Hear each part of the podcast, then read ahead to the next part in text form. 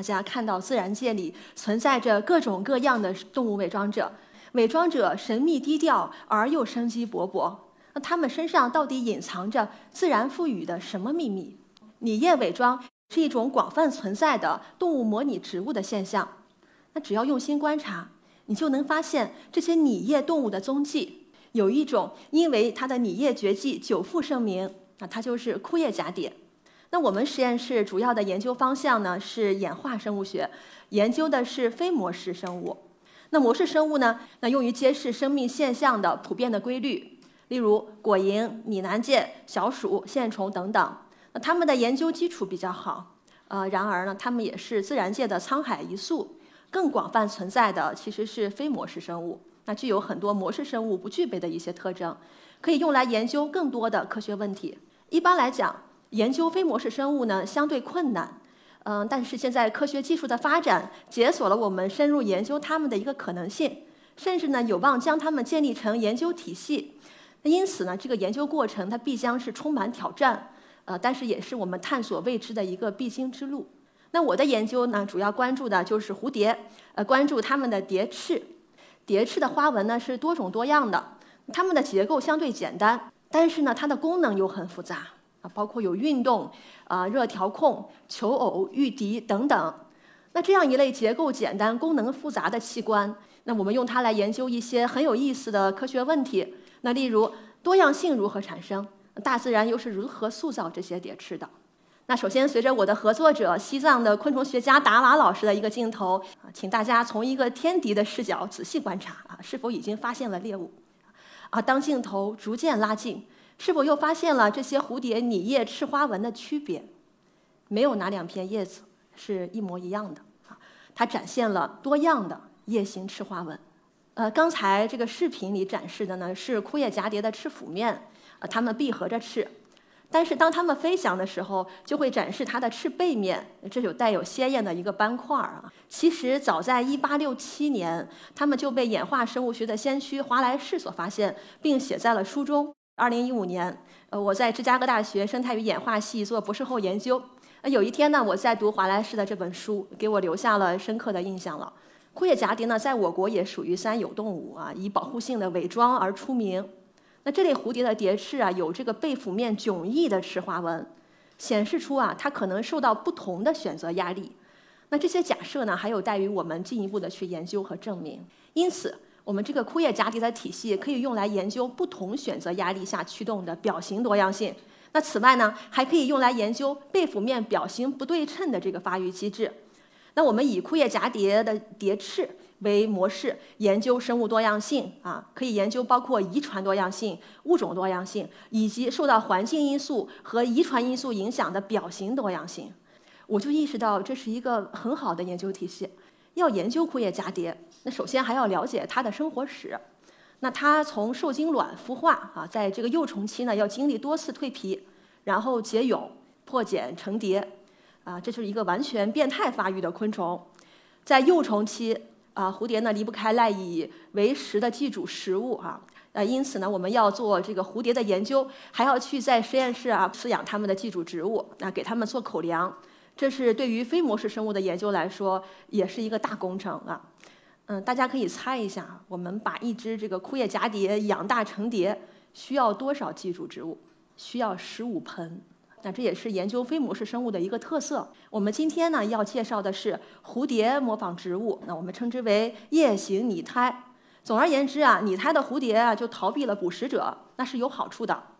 它们展现的这些巧妙的拟态呢，其实是经受了大自然的选择的产物哈。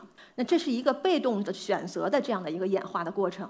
那生物演化呢，可以追溯至生命起源的一个阶段。我们都共享一棵生命之树啊，它枝繁叶茂，它也不是一种简单的线性的一个演替，让我们看到的这个世界呀多姿多彩。那这也是生物多样性的一个魅力的所在。演化本身它是没有方向的，也没有低级和高级之分。但是选择压力在一定的时间可能有一定的方向。那只有选择压力本身，没有可供选择的材料也不行。所以啊，我们的遗传信息里还会存在一定的变异，这些都是生物演化领域关注的问题。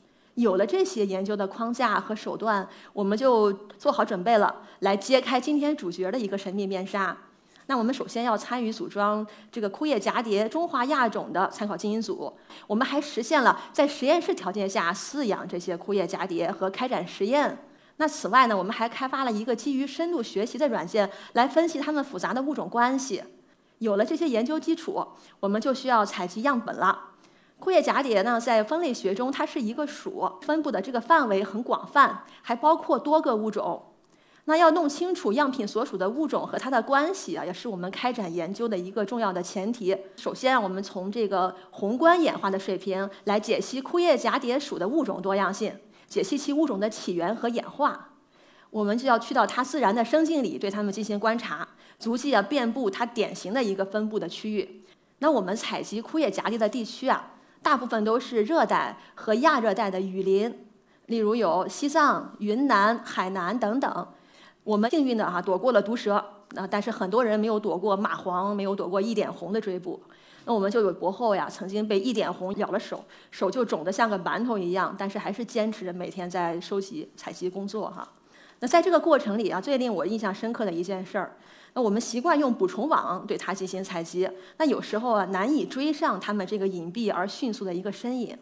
后来啊，我们根据它们这个枯叶蛱蝶成虫它喜食一些发酵水果汁液的一个习性，准备了幼龙啊，并为它们奉上呃混合着啤酒和西瓜的一些大餐啊，我们认为是大餐呀，但是收效甚微。那有时候遇到降雨，把食物冲散了；有时候即使食物完好，也收效甚微，吸引不到它们。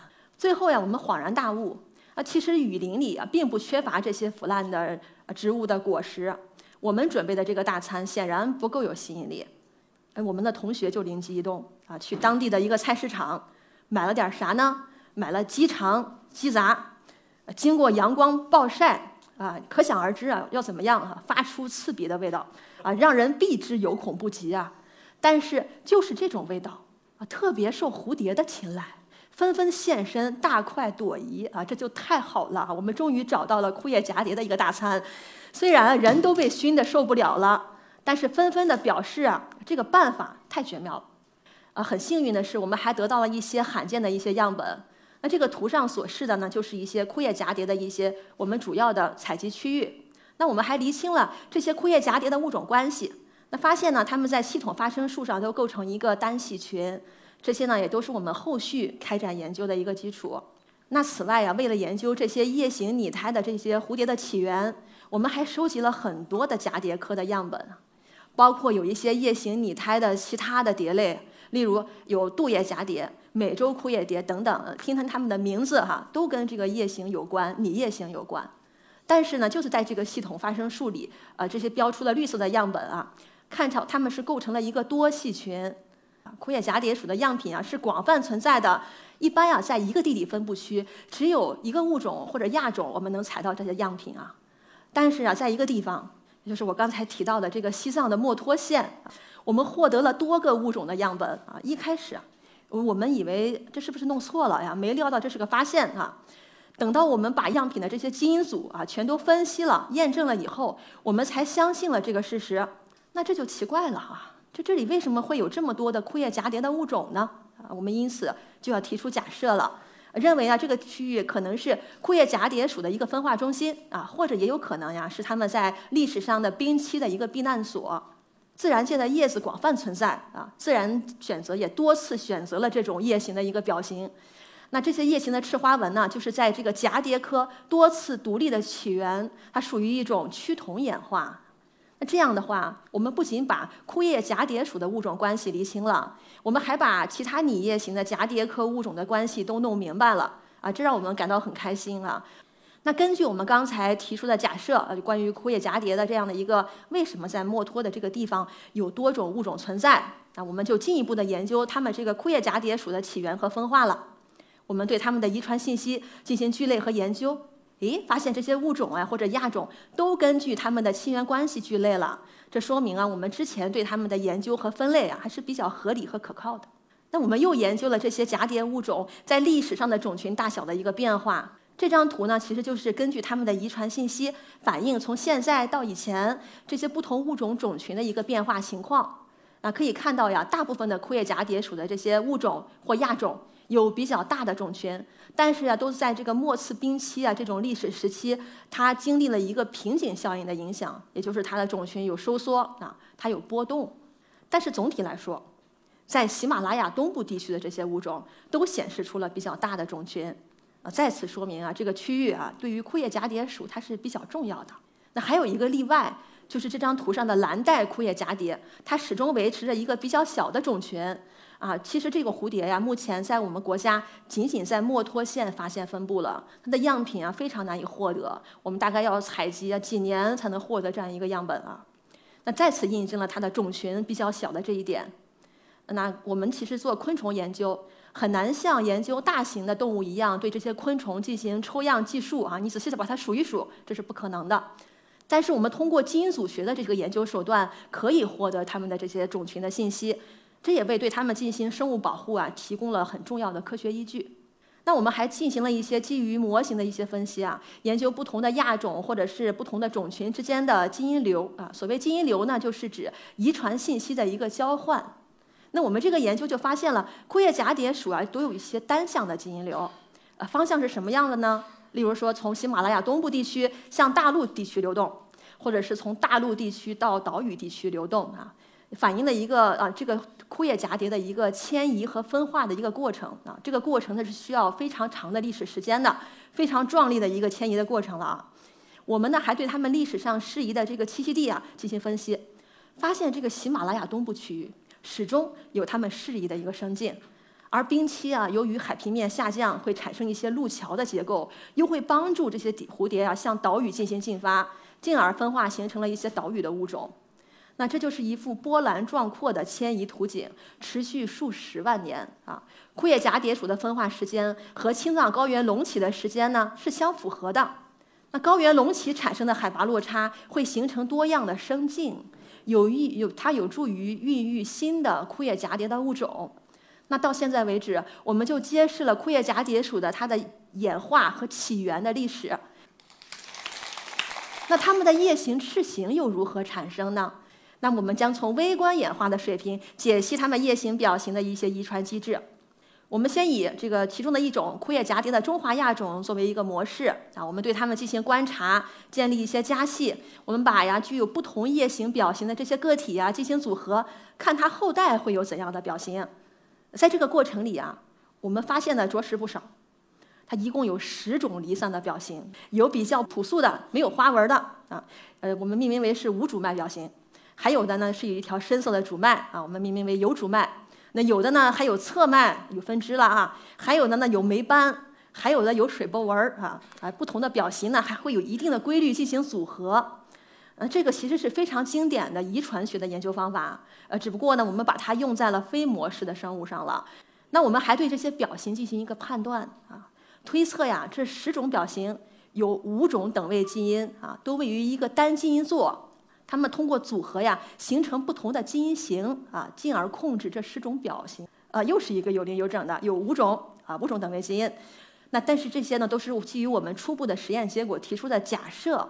我们还要对它进行验证，但是呢，逐渐的，我们的这个实验脉络就愈加清晰了。那发现了这么多的夜行表型，非常的惊喜啊！但是也意味着整个的研究过程比我们预期的还要复杂。但科学研究中啊，最有趣的事儿就是在此啊，莫过于啊，你提出一个或回答一个问题的过程里啊，陆续发现更多有意思的和待解答的问题啊。那我们用这个饲养获得的个体啊，去根据它们的不同的表型进行分组啊，分组了，然后呢，对它们进行全基因组的关联分析啊，解析控制夜行拟态的这个遗传机制。那我们把两两表型啊进行一个分析啊，比较都在基因组的同一个位置，发现了类似的信号。那这个信号里有个啥呢？我们发现了一个控制拟态的关键基因啊，它叫做 cortex 啊，这个基因。那这个发现呢，又是一个意外之喜。为什么这么说？Cortex 这个基因，它是一个大名鼎鼎的基因。蝴蝶的发育过程呀，相对来讲其实是比较保守的。呃，有一些工具盒基因，就是各司其职，它们负责起到一些重要的作用。那个 Cortex 基因呢，就是其中的之一。它呢，其实已经被报道参与了多种这个受到自然选择产生表型多样性的这些例子里了。这个基因的缺少呢，确实哈会使这个枯叶蛱蝶的翅的背腹面的花纹受到影响了。那进一步呢，我们还要知道，想知道一下这个多多样的这个叶形表型它是如何维持的。那我们就去统计哈这个枯叶蛱蝶中华亚种不同的这个基因型和表型的一个频率，这又是一个非常经典的遗传学的研究方法了。发现它们都各不相同，说明啊这个 cortex 不同的等位基因它已经演化了比较久的时间了。那其实呀不仅仅是在枯叶蛱蝶中华亚种的这个种群啊。我们在很多的枯叶蛱蝶属的物种都发现了这个夜行拟态的多胎性，这个结果让人眼前一亮啊，又是一个未知呃忽然出现的一个惊喜了。那这可能是一个平衡选择的例子，这些等位基因产生的时间刚好跟这个整个的枯叶蛱蝶属的物种分化的时间是能对得上的。那进而呢又跟一个什么时间对得上？就是跟青藏高原隆起的时间又对上了。这是一个受到自然选择。维持的一个长期的平衡选择的一个例子，它很罕见啊。为什么说罕见呢？要维持长期的平衡选择，对于这些物种来讲，压力其实是比较大的。那我们还建立了模型，证明啊，它受到了一种不频率依赖的选择和一种纯合的劣势啊，这个比较好理解哈。例如，在枯叶蛱蝶中华亚种里，我们发现啊，有一些表型它只能以杂合的形式存在啊，就是有一些刚刚产生出来的，例如霉斑表型。呃，没有一个纯合的状态啊，这说明什么？可能啊，它还这个新产生出来的这个等位基因还有一些劣势哈，需要通过杂合状态来弥补。而不频率依赖的选择又是什么意思？说明啊，什么表型多了，频率多了，它反而不好。试想呀，如果捕食者看到了整齐划一、千篇一律的叶形，那就是比我们眼中的这个假花假草还不能再假了，是不是？一眼假。那很快就会被捕食者所识破啊，所以它们的这种多种多样的夜行，就是恰恰好是自然的伪装，所以这是自然选择的一个结果，也是枯叶蛱蝶属的一个生存策略。我们呢，在微观和宏观演化水平研究了枯叶蛱蝶属的这个起源和多样化的工作呀，最近呢，也以封面文章的形式发表在了《细胞》《Cell》这本杂志。那我们呀。究竟从研究枯叶蛱蝶的叶形伪装里还能获得一些怎样的启发呢？我们首先解锁了一个新的研究体系，通过它呢，还研究了生物多样性的演化和遗传机制。关于叶形伪装拟态的这个研究呀，也都是刚刚开始。那这是枯叶蛱蝶作为研究体系的一个魅力所在，也是科学研究的魅力所在。孤举者难起，重行者易趋。当我们克服重重困难，再次回顾的时候。非模式生物的研究，它们就都变成了科学求索道路上的风景。